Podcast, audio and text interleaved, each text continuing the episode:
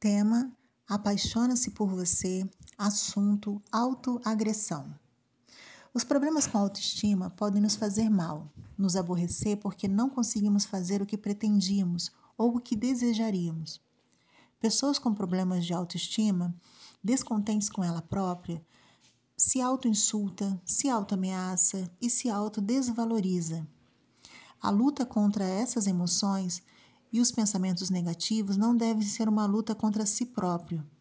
Lembre-se que, em primeiro lugar, que o contrário de violência não é a fraqueza, mas sim a gentileza.